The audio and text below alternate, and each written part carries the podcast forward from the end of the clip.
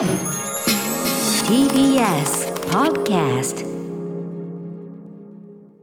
時刻は8時になりました。5月13日金曜日。TBS ラジオキーステーションにお送りしているアフターシックスジャンクション。ラジオでお聞きの方そしてラジコでお聞きの方もこんばんは。金曜パートナー TBS アナウンサーの山本貴明です。えーメインパーソナリティの宇多丸さんが東京 MX に向かったためここからは映像コレクタービデオ考古学者のコンバットレックさんとお送りしていきます。レックさんお願いします。はい、よろしくお願いします。聞こえました。いやー、大変失礼いたしました。とんでもないです。あのね、あのーいつも映像をズームでつないで、はい。えーオパルというなんかアプリというかソフトで、ええ。音の方をつないでるんですけど、うんうんうん。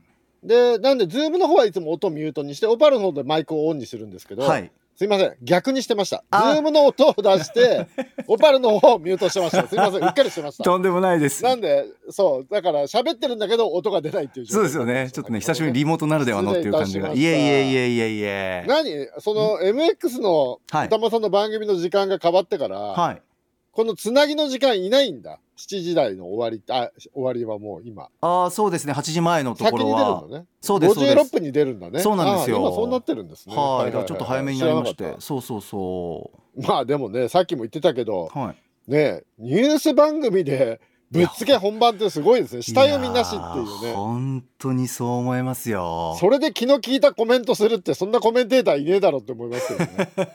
だからあの歌丸さんおっしゃってたのは、まあ、自分は専門家として出てるわけじゃないからっていうふうにはおっしゃってたんですけど、それでも大変さはアナウンサーとしても分かりますよやっぱり。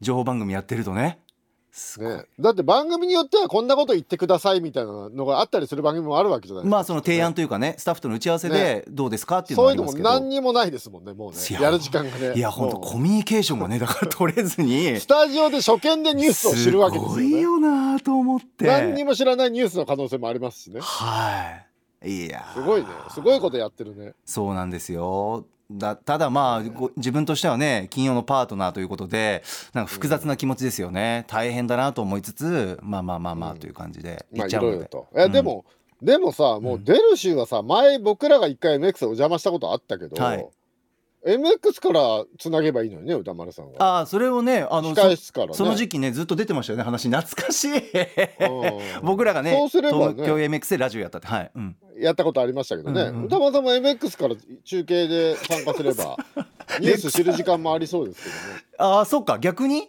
でもそれだったらそれだったらギリギリまで出てほしいですもんだって僕まあまあね。というかすいませんそんな個人的な つぶやきはごめんなさい。ついてた。はい。そっかそっか。それ楽しそうですけどね。うん。まあねいいいいと思いますけどね。あそうそう。で先週なんかちょっと喋ってた高木が納豆にドレッシングかけるとうまいって言ってたからやってみました。あレクさんどうでした？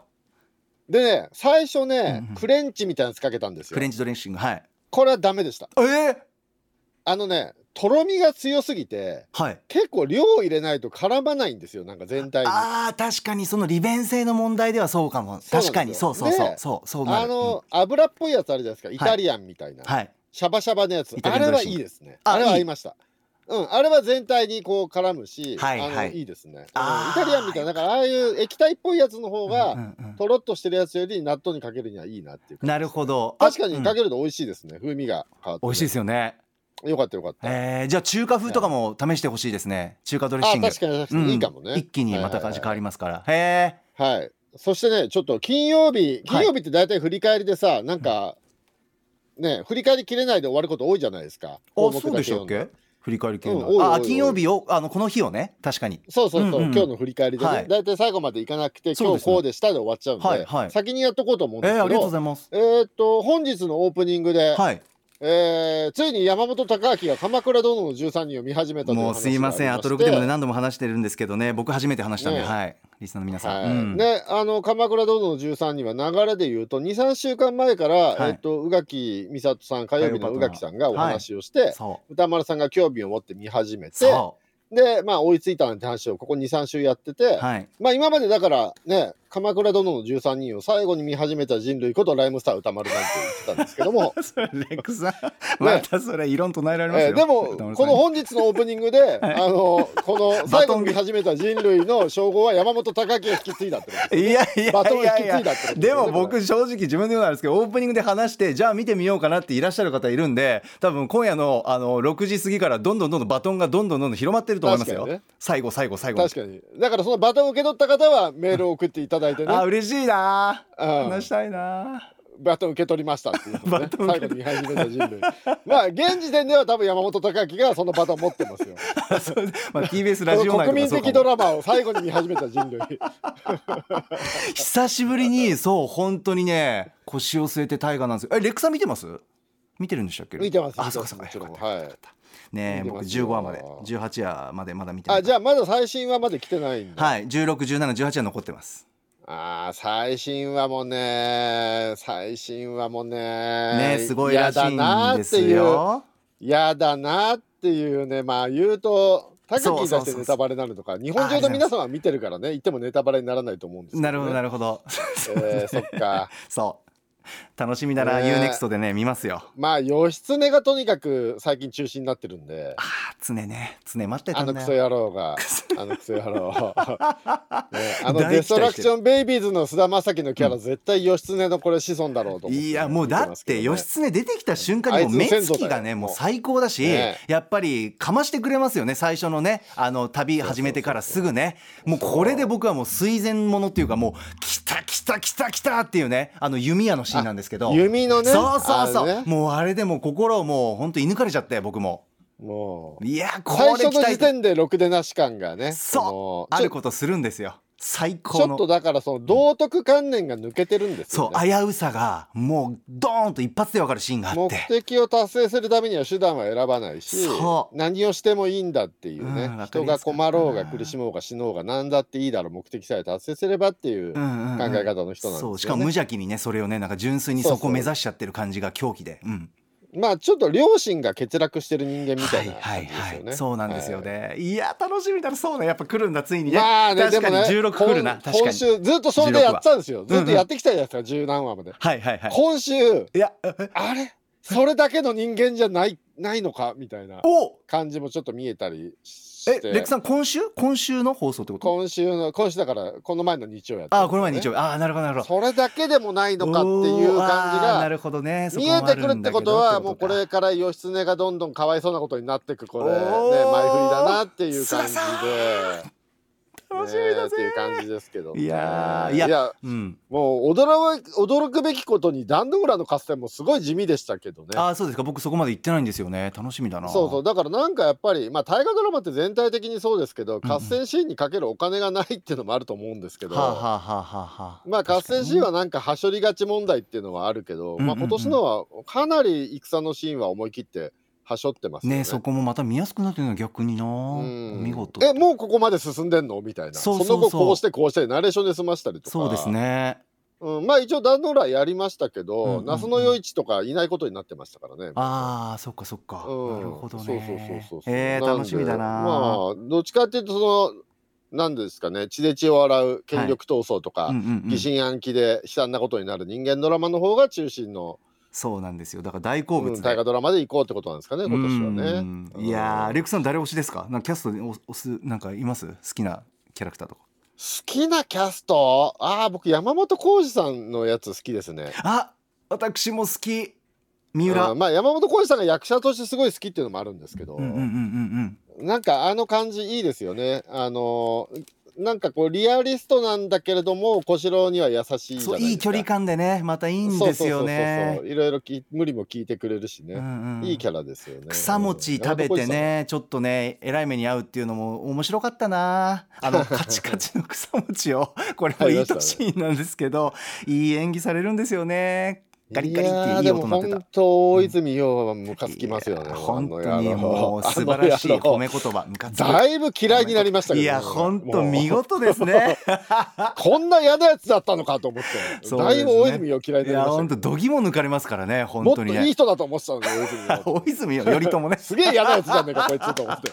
役者冥利につきますねそれね。菅田将暉も大嫌いになりましたよいや最高。だからそう嫌ないうやつだなそうみんながそう思うキャラが僕大好きなのよ。本当にね愛してやまないのよ。もっともっとってね。すいません。はい。鎌倉殿の13人の話鎌倉 UNEXT 殿でぜひ。もうでも本当にさ本当この番組でねこういうのやるのってい楽しいですね。楽しい。やっぱみんなが知らない情報とか、うんうん最先端情報とかばっかりやってるとなんかまあそれも必要な情報なんですけど、えええバランスとしてはねなんかそればっかり知ってますよよとか知ってますかとか言ってるとはい嫌な感じするじゃないですか。ちょっとスノップな感じっていうか。最新の情報だけだと。なんかね物知りぶってる感じとかになってて嫌じゃないですか。このやっぱりね番組パーソナリティやパートナーが、はいね、国民的ドラマを最後に見始めたっていうのも最高にいいと思いますよこれ これが愛される番組だと思います鎌倉殿の話はどんどんしていくといいと思います、えー、嬉しいです。すいません、なんかね、後乗りなんですけど、興奮しました。はい。さあ、そんなレックさんとフューチャーパストやってまいります。えー番組では皆さんから1週間のアトロク振り返るメッセージをお待ちしてます。あの曜日の特集良かったよ、ライブ最高だった、話は何度も聞き返しました、など、皆さんのハイライトもお知らせください。メールアドレスは歌丸アットマーク tbs.co.jp 歌丸アットマーク tbs.co.jp です。ではこの後レックさんと一緒に1週間のアトロクプレイバックします。After Six Junction. さて、アトロクフューチャーパストは、この1週間でお送りしてきた情報や聞きどころをまとめて紹介して、過去の放送を聞き返せるラジコのタイムフリー機能や、ポッドキャスト、ラジオクラウドなど、各配信プラットフォームと組み合わせて、新しいラジオの楽しみ方、提唱しています。改めて本日のお相手、コンバットレックさんです。お願いします。はいよろしくお願いしますでは早速、今週のアフターシックスジャンクション、振り返っていきます。まずは5月9日月曜日。月曜パートナーの熊崎和人です5月9日月曜日振り返っていきましょう6時半からのカルチャートークはプロ書評家プロインタビュアーの吉田剛さん登場。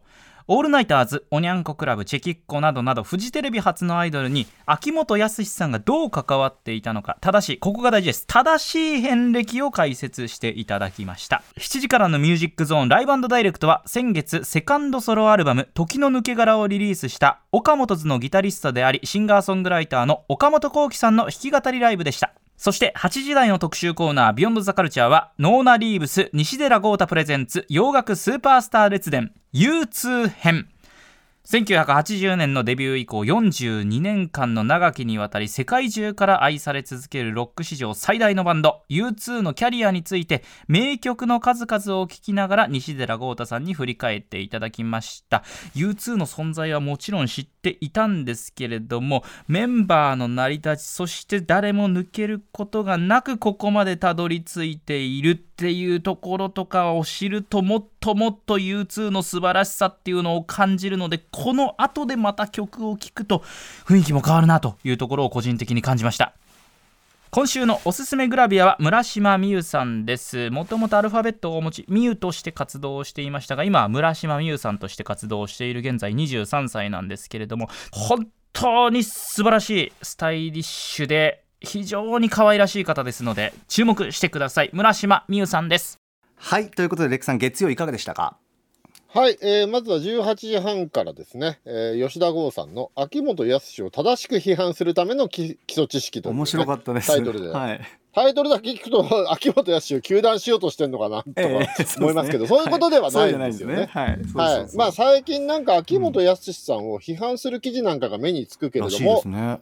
なんかウィキとかを見て書いてるだけのなんかこたつ記事が多くて、ね。まあはい。全く信頼できないっていうようなお話ですね。で、そもそもウィキが間違えて書いてるんですって。うんうんなんか、この特集によるとね。ねだからみんなぼんやりしたイメージで秋元康を批判しすぎだっていう問題についてのお話で、はいまあ正しくはこういうキャリアですよっていうような、んんんえーお話でしたね、はい。で、うんはい。で、この特集でだから吉田剛さんは、うん秋元康を休団しましょうって言ってるんでも、擁護しようって言ってるんでもなくて、はい、ウェブでちょっと調べた適当な情報をもとに記事を書いてるライターとか、はい。それを掲載する編集部をまず批判してるわけですよね。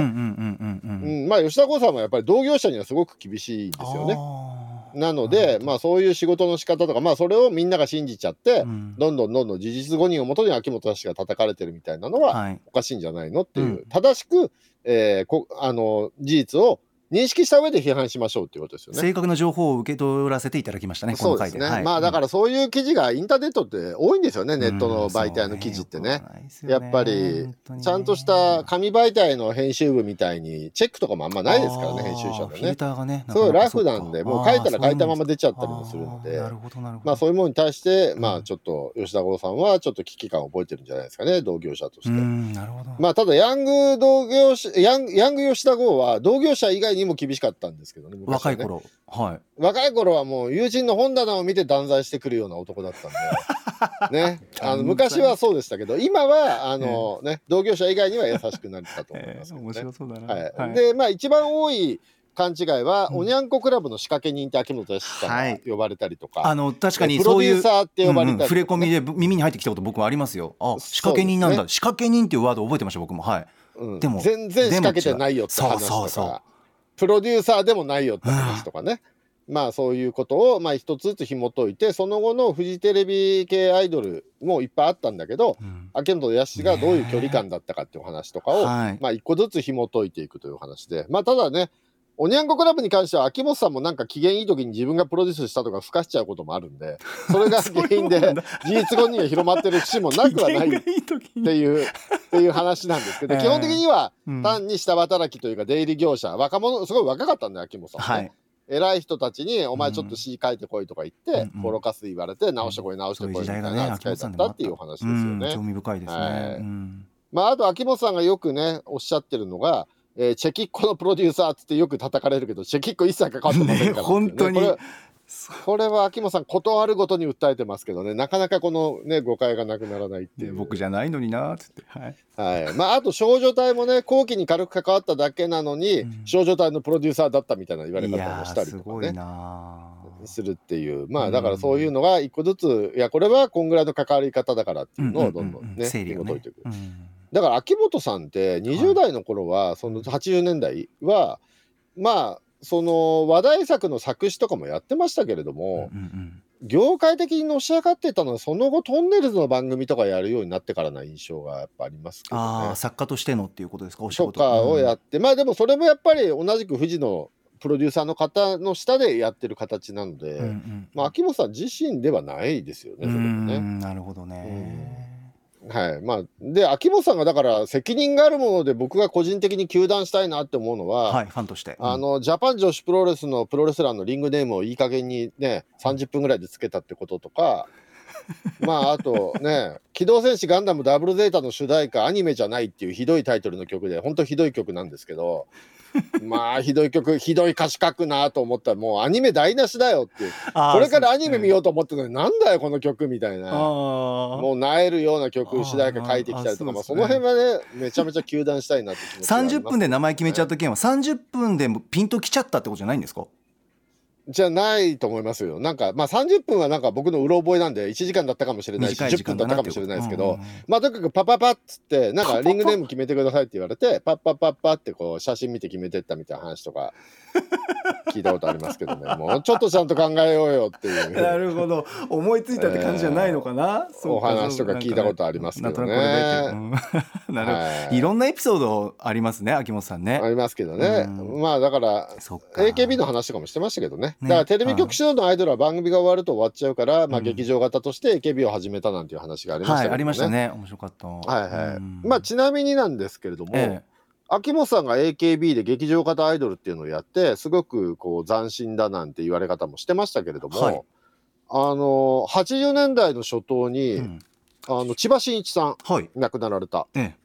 千葉ちゃんこと千葉真一さん。はい千葉真一さんがねジャックで劇場を作ってそこを拠点にして若手を育成するって構想を練ってたんですよ。はあ練っていたんですそう。構想段階練ってはあ。てインタビューとかでもそれをおっしゃっててでまずは劇場で毎日歌と踊りをやらせだから AKB みたいに公演をやらせて鍛えてうん。そこから映画やドラマに送り込んでいくって構想とかをねインタビューで語ったりえそれはミュージカルル俳優っていう構想だったんですかね？アイドル？どういうことなんですかね？あアイドルあアイドルも含むアイドル的なはあ。だから感じですよ。その頃ジャックってアイドル集団だったんで。なるほどなるほど。結構アイドル的に千葉さんも売り出していたので、最初はアイドルとして劇場でやって、でミュージカルとかをアイドルがミュージカルとか歌や踊りをやってそこから力をつけたら映画やドラマに入れい送り込んで本格俳優にしていくみたいな構想を練られてたんあですよだから秋元さんが AKB が2000何年？?2000 年代うんうのんうん半ばぐらいですよね。で秋元さんより千葉ちゃんの方が25年ぐらい早く AKB 的な構想は持ってたんですよね。早っはい。なんですけど、まあ、放満経営により、ジャックは借金がかさんでしまったんで、できなくなり、まあ、うん頓挫してしまったんですけどね、これ実現してたらね、うん歴史が変わってたかもしれないですうわ。すごいですねそうかまあ、みたいな、まあ、豆知識でございます。ありがとうございますさあそしてはい。そして、この日は20時代ですね。はい。ビヨンド・ザ・カルチャー、西寺豪太の洋楽スーパースター列伝 U2 編でございます。はい。えーはい。ドンガラドンメールありますか？はい。ドンガラドンさんから来てます。ありがとうございます。アイルランドが生んだ偉大なるロックバンド U2、えーその結成から現在に至るまでのヒストリーをボノの耳にヘッドホンを押し込んだ若者かっこ笑いことノーナ・リーブス西寺豪太さんによる愛情たっぷりの解説で学べましたドラム担当のラリー少年が高校の掲示板に貼った「バンドやろうぜ!」のチラシにより後に U2 となるメンバーが集結以降一人の離脱者もなくブライアン・イーノの手助けを得ながらやがて世界の頂点に立つロックバンドになるストーリーのなんとドラマチックなことよしかも社会的なメッセージ性を打ち出す姿勢は今も変わらず先日のウクライナキーウでのゲリラライブはまさに真摯な彼らの姿を表したエピソードではないでしょうかそんな U2 と新宿駅で接近遭遇し後に U2 の電気本に登場することとなる豪太さんの奇跡的なエピソード話が盛られてしまったことも含めてかっこ笑い何度聞いても最高ですということですはい。ね、僕はね、U2 は、まあ、ほぼ通ってないので、すごい新鮮でした。私もですそうなんですよ。なんか、だから、そのヒットチャート見てると、入ってくるんで、有名な曲は聞いたことあるっていう感じなんですけれども、なんか、僕なんかは中学、高校ぐらいなんで、うん。まあ、ヒットチャートものは聞きつつ、はい。なんかもう、ロックの中でも、こう、細分化されてジャンルで聞くようになっていっちゃうじゃないですか。はあ、はあはあは。あ、まあ、例えばハードコアパンクとか、うんうんね、なんかそうやってジャンルを聞聞くようになっちゃうんで、ええええそうなっていくとただのロックじゃないですか U2 って。なんとかロックとかじゃなくて。えええスタンダードなロック。ただのただのロックっていう。ただのロック、うん。いうのってなかなかね積極的に聞く機会がなくてあんまり知らなかったんですごい勉強になりましたね。うん。まずねあのメールにもありましたけどね。高校の掲示板に貼ってあったバンドやろうぜでね始めたメンバーが一人もかけることないくやここまでって。となかなかないですよね。大体仲良しが始めてね、うん。疎遠とか倹約になっていくのがバンドじゃないねですか。いろいろあるバンドもねたくさん。うん。ねえ。うん。それがずーっと続いてるっていうしかもね最初に付き合った彼女と結婚して以来奥さん一筋とかね。うん。いや素敵なエピソードたくさんあったな。ねファーストラブがラストラブなんてねねありましたね。おっしゃってましたけど、うん。ねえ。で、うん。まああのここんとこよく名前が出るブランイーノブライアン・イーノさんね、はいえー西原さん曰く世界最高の音楽家庭教師ことブライアン・イーノさんに、はい。えー1984年ぐらいのアルバムから、ね、何作かプロデュースを頼んで、まあ、その辺ですごく音楽的に成長したなんてね、はい。お話もありました。うん。はい。まあ、確かにこの頃の U2 のサウンドって結構特徴的で、うんうん世界中のいろんなところに影響を与えたんだと思いますね。うん。うんあの80年代の後半に泉谷しげるさんいらっしゃるじゃないですか。泉谷しげるさんってもともとフォーク歌手でデビューして、そうですね。はい、で春夏秋冬なんて名曲ありましたけど、はいうんその後パンクロックの影響をすごく受けて、うんうんうんあの70年代の後半はパンクロック的なことをちょっとやったりしてでその後骨太のロックみたいなのやってたんですけど、うん。この時期は80年代の後半は U2 の影響をもろに受けてああの春夏秋冬のセルフカバーをやったんですけど、うんうん。それがもうもろに U2 的なアレンジであらそうですか音楽ファンの間では春夏秋冬 U2 バージョンって呼ばれてましたねはあ。それがね。へえー見ただから泉谷さんまで影響を受けるぐらい影響あったんじゃないですかね。こまで届いてるんだその頃のブライアン・イーノイーノのプロデュースしたサウンドっていうのはね。はあなるほどね。ね、だからその後のね、あの、90年代、2000年代とかもね、うんうん全然知らなかったんで、なかなか勉強になりました。またダンサブルなね2000変化もね印象的だったな。あ、ありましたね。ね実かっこよかかったな。ミステリアスウェイズとかかっこいいな。はい2010年代の iPhone に勝手に入れる事件は僕も腹立ちましたけどねおっしゃってましたね、僕も本当にフラッシュバックして記憶が豪太さんそこ手を届く届いてくれるんだと思って。そう。ていうかあれいまだに消せないですからね。勝手に購入したことまだありましたっけ？消せないのはめちゃくちゃ覚えてあれ怖かったんですよ。故障したのかなと思って Apple Music 僕 iPhone で。そう。うん。あ箕輪先生がここまでって言ってますが。最後に一つだけ、ま、一つだけ豆情報、はい。あのその世界最高の音楽家庭教師ブライアン・イーノさ、うんん6月に京都でブライアン・イーノ展やるらしいですよ。あ6月京都。で、うん、今までやったことがなかった展示とかもあるらしいなるほど。ちょっと気になりますねブライアン・イーあノ情報ありがとうございますつうかこんだけデビッド・ボーイ U2 って来てたら、もうこの6月タイミング合わせて西寺豪太さん、うん。ブライアン・イーノ特集やってもいいんじゃないかって気がしますけどね。ねえ。ねこの展覧会もありますしね。聞いて。みたいなはい。はい、ありがとうございます、えーたくさん音楽流れますね。ラジコタイムフリーで特集聞いてみてください。続いては10日火曜日です火曜パートナーの宇垣美里です。5月10日火曜日、振り返ります。6時半からのカルチャートークは海外文学ファンと翻訳家たちの祭典。第8回日本翻訳大賞。今年の最終選考に残った5作品について、選考委員を務める翻訳家の柴田元幸さんにお話伺いました。どうしよう、全部面白そう。来週どれが大賞を取るのか。え火曜日の特集コーナーで日本翻訳大賞の結果発表も行います。とりあえず、1文字の辞典。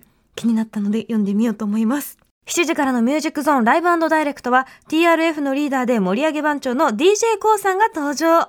新宿 B&B ディスコファンク再現ミックスをお送りしました。そして8時台の特集コーナービヨンドザカルチャーは今年のグラミー賞をクラシック音楽目線で振り返ると何が見えてくる特集。音楽ライターの小室孝之さんに解説いただきました。今年がこんな節目の年だったなんて。どの曲も聞くだに魅力的でこりゃあ来年もクラシック部門チェック必須です。ピューリッツァー賞も注目。音楽部門あったなんて。はいそんな火曜日です。レックさんいかがでしょはい、えーまず火曜日ね、先ほども金曜、このこのコーナーのオープニングで金曜の話で触れましたけど、オープニングね。うはい。えー鎌倉殿の13人の話を毎週、宇垣さんと歌丸さんがしているので、ええーぜひぜひ聞いてくださいという感じでございますね。はい、で、あの、その後にピースメーカーの話なんかもしてて、ピースメーカーの話も最近よくしてて、僕も気になって見てなかったんですけど、ええ。え見てみっかと思って見たら、まあ面白いですね。面白いです UNEXT でね僕も見てます。面白いですね、うん。ピースメーカーこれ。うん。UNEXT だけですかね。大手 UNEXT だと思います。はいそうですす。そうです。はい。うんあの正直僕、ええ。あのスースクスーサイドスクワットの映画の方ピンとこなかったんですよ2作目。スイサイドスクまあワット1作目もなんですけど、はい。うん。うん。スーサイドスクワット自体はあんまりピンとこなかったんだけど、こっちの方がいいですね。全然面白いですね。ねもう愛するんだよな、もう可愛いんだよむしろピースメーカーがもう。アイドル的っていうかはい、まあね、まあいろいろね、いあのー陰謀論信じちゃってたりとかね、ん。フェイスブックに嘘がついてある、嘘が書いてあるわけないとか言ってね、信じてたりとかね。そうそうそう。もうね愛おしいんですよまあそういうのが全て愛嬌になってるっていうかね。はい。まああとお決まりの小倉会でもそうですけど、中年のおじさんで時代とずれてる人は大体、方があの80年代のヘビーメタルが好きっていう かね大体 LA メタルが好きなんですよね。LA メタルが好きイコールこの人は何かこう人権問題とかの感覚が古いおじさんなんだっていう描写ですよね。ね。最近のあっちのドラマですね。えーとかも含めてね。でもそういう人たちとも分かり合えるんじゃないかっていうね、はい気はしますよね、うん。まあ明らかに間違ってるけれども、うんうん。本当に根っから悪人なのかっていうと違うかもしれないってね、用さもありつつ思えるような描き方をしてますからね。はい。まあただねそのピースメーカーのお父さんはどうなんだっていうね、うん。あの人分かり合えない気がするなって感じはちょっとしますけどね。なかなかホワイトドラゴンでしたっけね。いやーはい。いやーどうなっていくのか、ねまあみたいな。はい。まあみたいなお話がオープニングでありまして、はい。えー、19時台 d j k o さんの80年代前半ディスコミックス。これはまあ企画がいいですね。うんうんあのやっぱりこのミックス CD みたいなのが出るようになってきたのも90年代入ってそのクラブカルチャーが盛り上がってからな気がするんですよ。まあ80年代もありましたけれども、あの海外とかではねミックスとはありましたけど、国内のディスコでえどんな音楽がどのようにかかっていたのかって僕らは伝聞で伝え聞くことしかできないので、ええそれを実際にやられていた方が再現してくれるっていうのは、はい。これは企画がめちゃくちゃいいですね。うん。これだから k o さんだけじゃなくていろんな昔のいろんな箱で回してた人たちいろんな年代の人たちにね。再現してもらうっていう企画ができるんじゃないかと思って、うんうんうん。まあそれこそ90年代もできれば70年代だってできるわけですから、うん。でねあのおっしゃってたのが、まあ、当時のね、DJ ってやっぱり、コウさんもやられてますように、うん音楽かけて MC 必ず入れるんですよね。はい。必ず解説を入れたりとか、なんかね、はい軽快なトークとかがあるんですけれども、まあ、そのスタイルでやられてましたけど、あのー新宿と六本木がすごくバチバチだだだったなんて話、全然知らなかったんで、はいはい。それをね、ねあの解説していただきながら聞くのも面白かったですね。。六本木はつなぎで新宿は喋りみたいなこと言ってましたけど、僕は六本木に負けたくないからつなぎも頑張ってましたみたいな話とか聞いて、うんうんうん。そう、だからじゃあ当時の新宿のつなぎ頑張ってなかった人たちはどういうのかとかも聞いてみたいですしね。確かに確かに。確かにいいですね、ライブダイレクトタイムスリップシリーズでね。いいですね。なんかねでお話の中で「なんとかって箱は昔はギリシャ館って名前だったんだよ」なんておっしゃってましたけじど、あギリシャ館って僕も聞いたことあると思ってあー。70年代のディスコのレコードとかの国内版を買うとあのライナーノートってあるじゃないですか。解説文みたいなの書いてある紙が入ってるんですけど、あれ書いてる人は当時のディスコのレコードは大体その箱 DJ の人が書いてるんですよ。どっかの箱の。箱 DJ だライナーノーツ書いてる人が自分の名前の後に「かっこギリシャ館」とか書いてあるんですよ。箱の名前が。あその専属箱の専属の DJ の人たちが音音楽を紹介する仕事もしていてあの書いてたりしたんで。そうか自分のホームはどそういうこかと70年代、そう70年代とかはどんな感じだったのかなとかね。もう多分今ね結構高齢で70歳ぐらいかもしれないんですけど、ええ。そういう方とかにもねミックスしていただきたいななんて思って聞いておりました。いいですね。はい、はい。ありがとうございます。はい。そして、コウさんのとこ終わってから、まあ、こ今週は毎日毎日19時半ぐらいからですね、うん。えー西原商会社歌フルコーラスでかけておりますので、はいライムスターこれもぜひ皆さんん。聞いていただければと思います。これは本当ね、社員の人はめちゃくちゃ嬉しいよなと思うし、本当そうなんですよ。もう社員じゃない我々が聞いてこんだけ最高なんだから、これは社員は嬉しいですよね。もう上がる上がる。はい。うん、でまあ社員じゃないね僕が聞いてもすごいグッときちゃうんですけど、はい。なんかもう胸になんかこう込み上げてくるものがあって、うんこの曲聞くととそうね。何かっていうとこの歌は一言で言うと労働参加なんですよ、あ西原商会だけではなくてんうん。働くすべての人を応援する歌になってるから、あはい。なんかこんだけグッとくるものがあるんだろうなと思うんですよね。なるほどね。通ずるんだみんなに、ね、そう。だから、ん。コーヒーのコマーシャルとかもあるじゃないですか、はい。働くすべての人を応援するような、あの気持ちで作られてる歌ですよね。うんうんうんうんうん、でまた後半っていうか中盤の DJ ジンさんのパート以降の盛り上がりがくっそ熱いですいよね。あそこ以降ね。まあ、ジンさんが言ってること自体はなんか分かるような分からないようなってことなんだけどなぜかすごい高揚感いやがあるっていうか。本当に仁さんだからこそですよ。あれ本当に最高の語りっていでそこうかねから始まる掛け合いとかねうんうんうんケンさんのパートとかがどんどんどんどんねいいし。畳みかけてきてね、うんうんうんかっこいいし。あの後の後半の展開すごいですよね。もいうやこれ最高。で僕今日予約しました滑り込みで。あそうですか。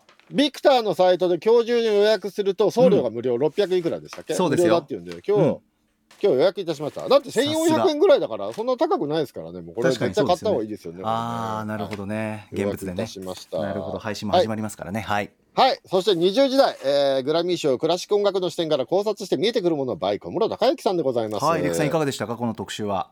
はい。これはね、まず歌丸さんたちもおっしゃってましたけど、うん。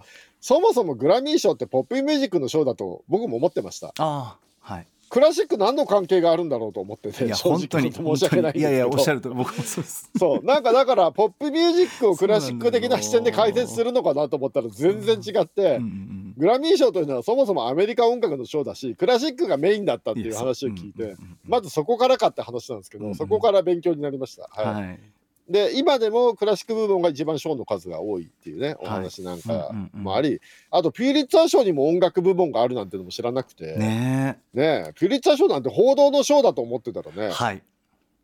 ね音楽部門があるんだってびっくりしましたね、これもね。ねでまあいろいろねあの曲の解説とかもあったんですけどやっぱり一番気になるところは前回ねあの高橋義明さんもおっしゃっていた秘密委員会の解説ね。はい秘密委員会とは何かっていうね、なんかもう怪しいね レイシストの集まりなのかと思ったらもともとはちゃんと意味があって誕生したんだけれども、なんかいろいろあっておかしな集団になってっちゃったかなんて解説もありますので、えはい。えーその辺も含めぜひお聞きください。はい。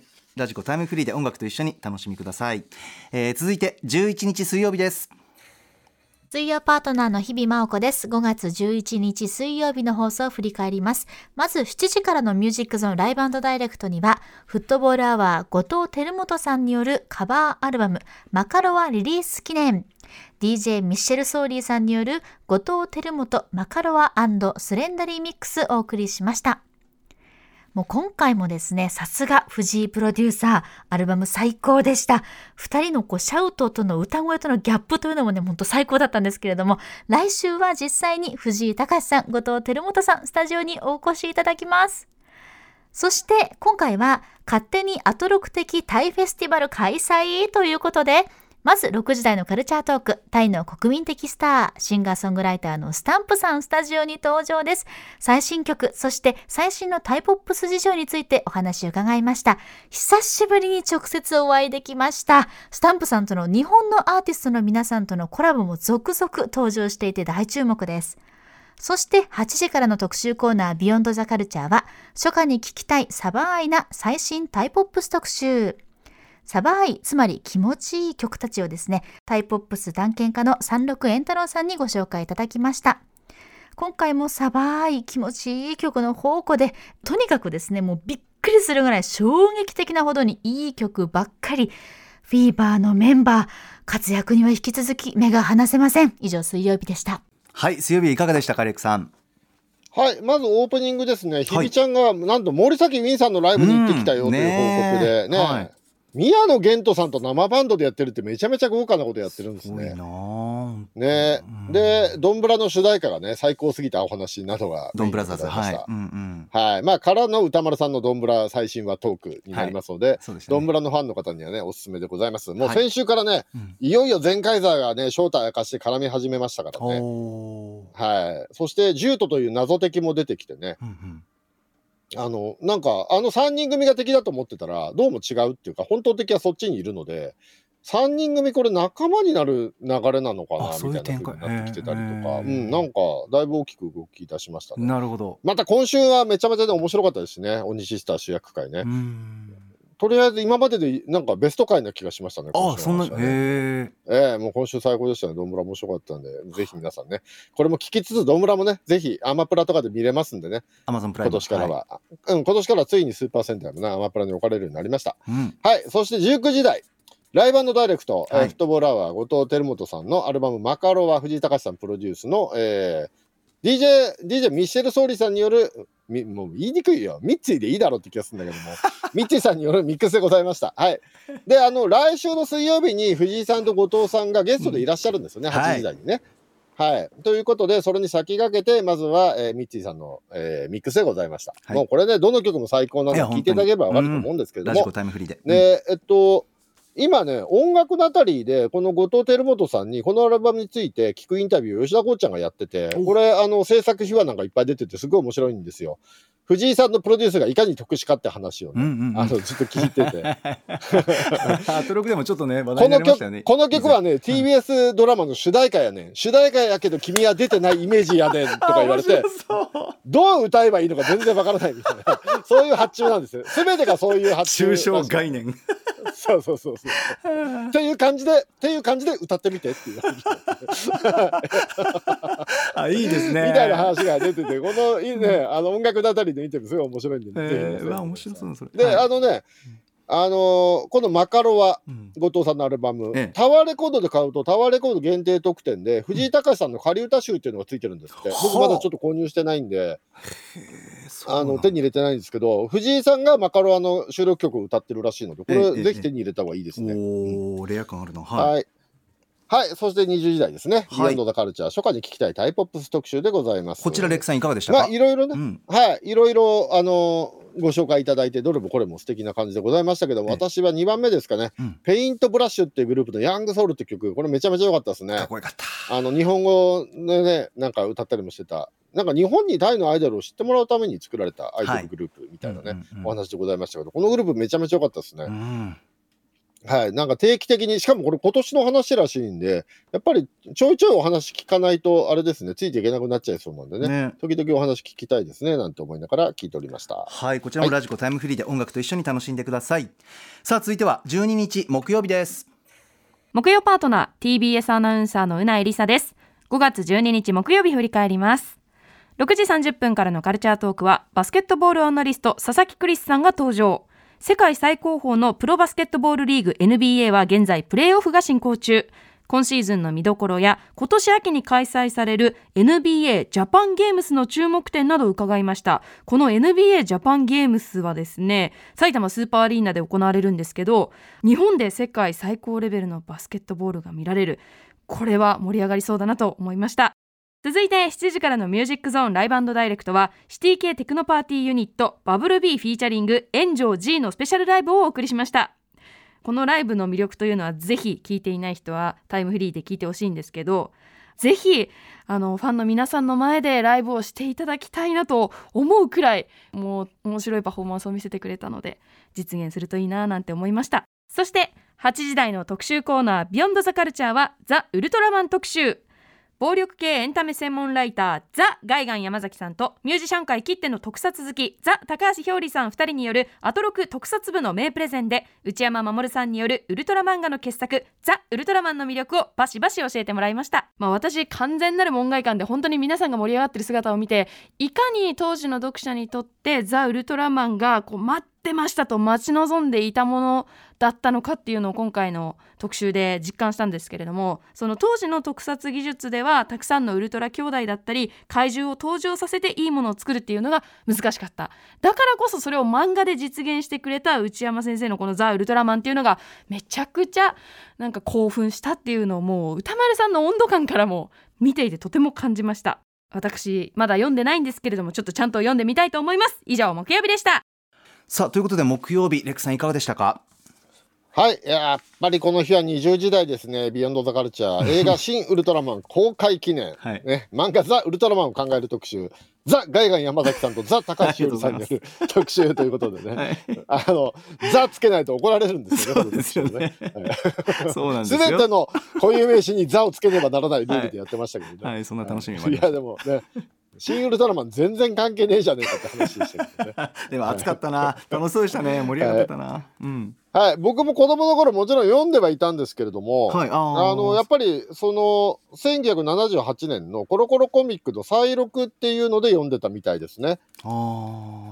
なので1978僕はもともとそのコロコロのやつで新連載だと思って読んでたので、あのこの特集聞いて初めてああ再録だったんだっていうのを知りました。ああそっかそっか、まあ内容言っちゃうとザ・ウルトラマンっていうのは、うん。ウルトラ一族がえっと出てくる「スター・ウォーズ」みたいなやつなんですよ。はい、まあ悪いやつらとウルトラ一族がうんうん。まあ、戦ったりする「スター・ウォーズ」的な宇宙を舞台にした壮大なスペースオペラなんですけれども、うんうんうんうん。78年にコロコロで読んでたんで、はい。79年とかにあの「スター・ウォーズ」の影響でやってる漫画だとずっと思ってたんですよ。昨日まで。ああそうでしたところがこれが再録でオリジナルが1975年だって聞いどて、ねね。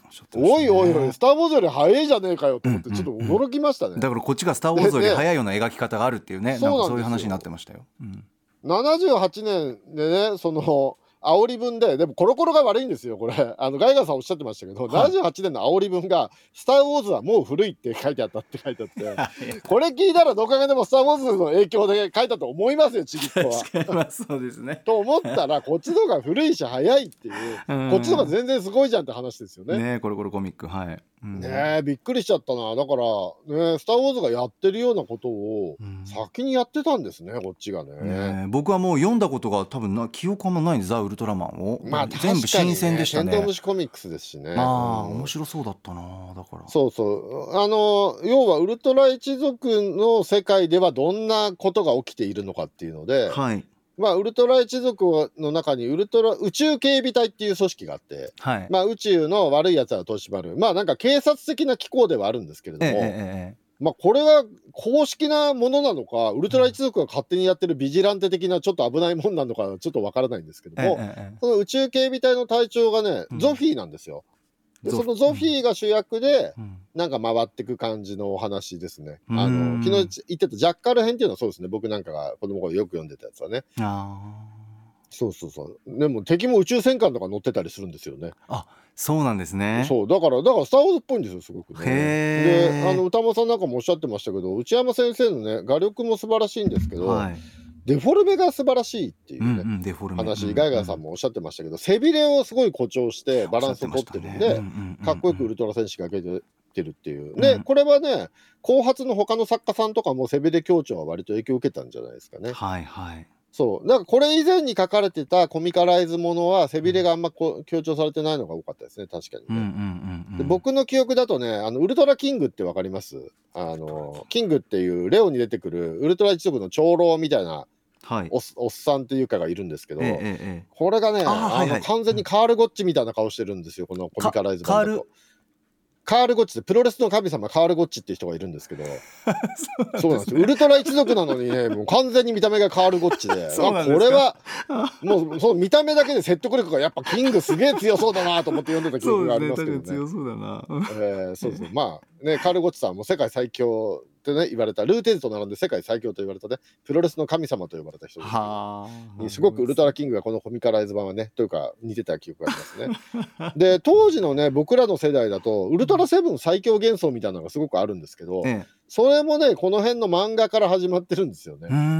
このザ・ウルトラマンの中で、はい。なんか知んないけど、ウルトラ戦士最強はウルトラセブンって描かれ方をずっとしてて、それまあね子供アホだから鵜呑みにしますから何のエビデンスもないんですけど、であのあれですよ道場とかではい。なんか市販台みたいなのやってたりするんですよ、うんうん。セブンが。あーはいはいはい。なんか格闘技の、ええ。そうそう。格闘能力が一番高いのがセブンで、うんうんうん。であのウルトラ兄弟物語っていう漫画も同時にやってたと思うんですけど、ええそっちでもウルトラ一族最強の格闘家はやっぱウルトラセブンとして描かれてた記憶がありますね。んうん、なのでもうどの漫画読んでもセブン最強って書いてあるからああそうなんだセブンが一番強いんだと思って読んでましたね。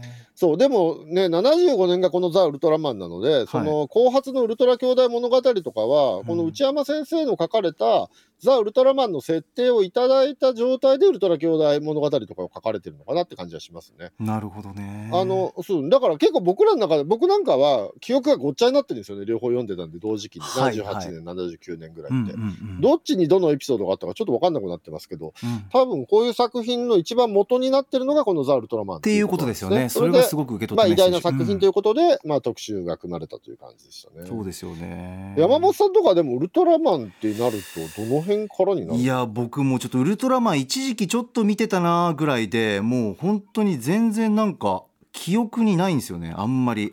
そもそも昭和のウルトラマンに触れる機会もそんなにないんですかねそうですね。1984年生まれなんですけど。おアンドロメロス世代ですか？あ世代でもないか。生まれた時にやってたのか。